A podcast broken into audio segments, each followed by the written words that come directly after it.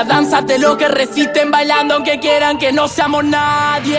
Púrpura, púrpura, veo el color en el aire. Hablemos sobre educación sexual. Hablemos sobre las partes del cuerpo, la intimidad, el embarazo, la adolescencia y los cambios. Hablemos sobre masturbación, menstruación, relaciones sexuales, métodos anticonceptivos. También de derechos, igualdad y desigualdad, abusos y violencia.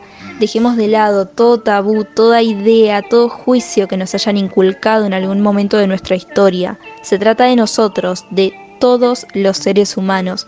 Se trata de un aspecto básico, natural, fundamental, del cual podemos y debemos preguntar, cuestionar, investigar. Y nos deben el derecho a acceder a la información, nos deben el derecho a la educación.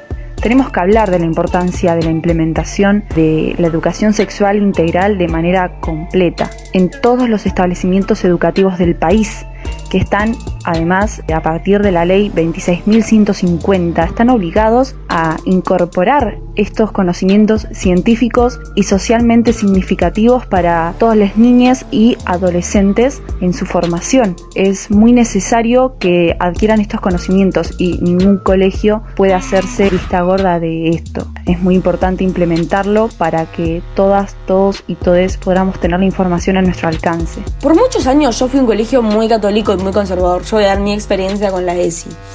Un día un grupo de estudiantes recuerdo que se acercan a la institución reclamando el derecho a la educación sexual. Los jóvenes queríamos saber por la educación sexual. Recuerdo que acceden a brindarnos un taller, eran dos clases anuales nada más, y cada clase eran de dos horas, o sea, cuatro horas por año. Una miseria. Además, para acceder a este taller te pedían que vos abones una entrada y que tus padres firmen un consentimiento. O sea, tenías que pagar y que tus padres firmen un consentimiento. En un colegio súper católico. Bueno, lo más grave de todo esto es que para en la charla te dan información súper inútil, a la mujer se le enseñaba desde el rol de ser madre. Era inútil, realmente era información inútil. Y lo peor de todo es que estos colegios después se respaldaban diciendo que sus alumnos sí tenían educación sexual integral.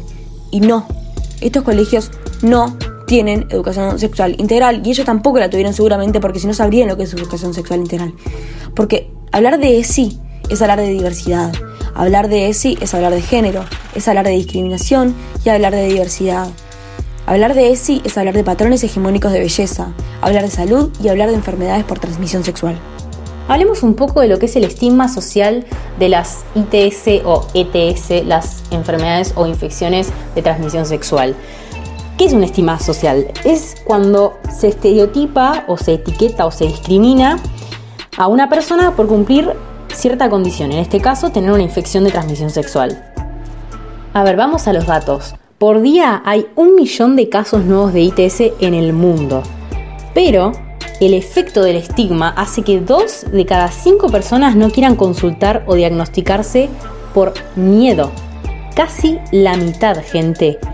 Se hizo un experimento sobre el estigma de las ITS eh, en San Francisco y saltaron palabras como soledad, debilidad, inmoralidad, suciedad, promiscuidad y un montón de sentimientos negativos.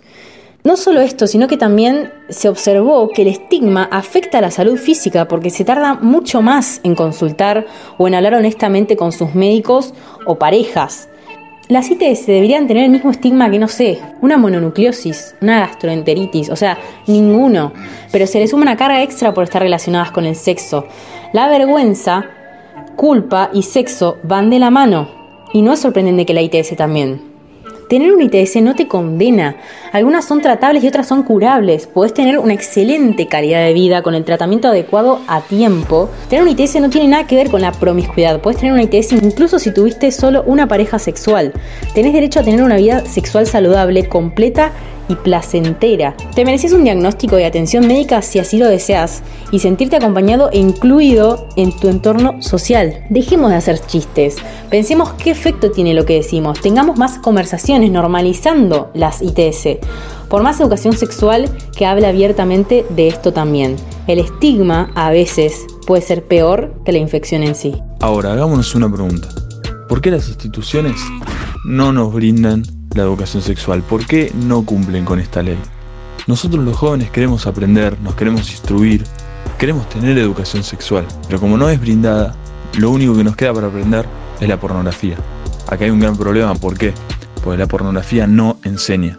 La pornografía nos muestra al hombre como un ser que solo disfruta y a la mujer como un objeto. Lo único que es es un objeto de placer sexual para el hombre. Eso es lo que nos dice la pornografía. Nosotros necesitamos educación sexual, pues necesitamos ya, o sea, de por sí saber qué hacer en el momento de estar en una relación, pero más, mucho más importante, tenemos que saber cuándo iniciar una relación y con quién iniciarla. Tenemos que saber cómo poder evitar un embarazo.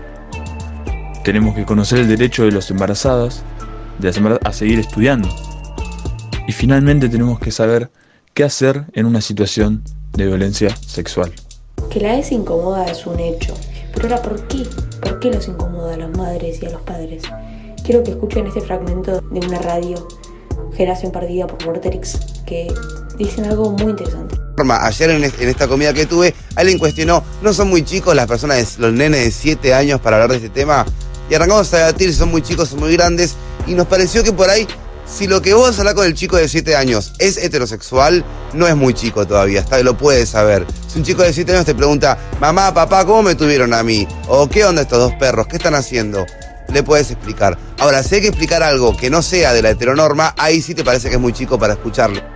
¿Por qué crees que la ESI debe ser obligatoria? ¿O por qué crees que la ESI no debe serlo? Lo vamos a estar leyendo a todos en hashtag lado B por Twitter o arroba lado B en Instagram. Nos vemos en un próximo episodio del lado B el próximo viernes.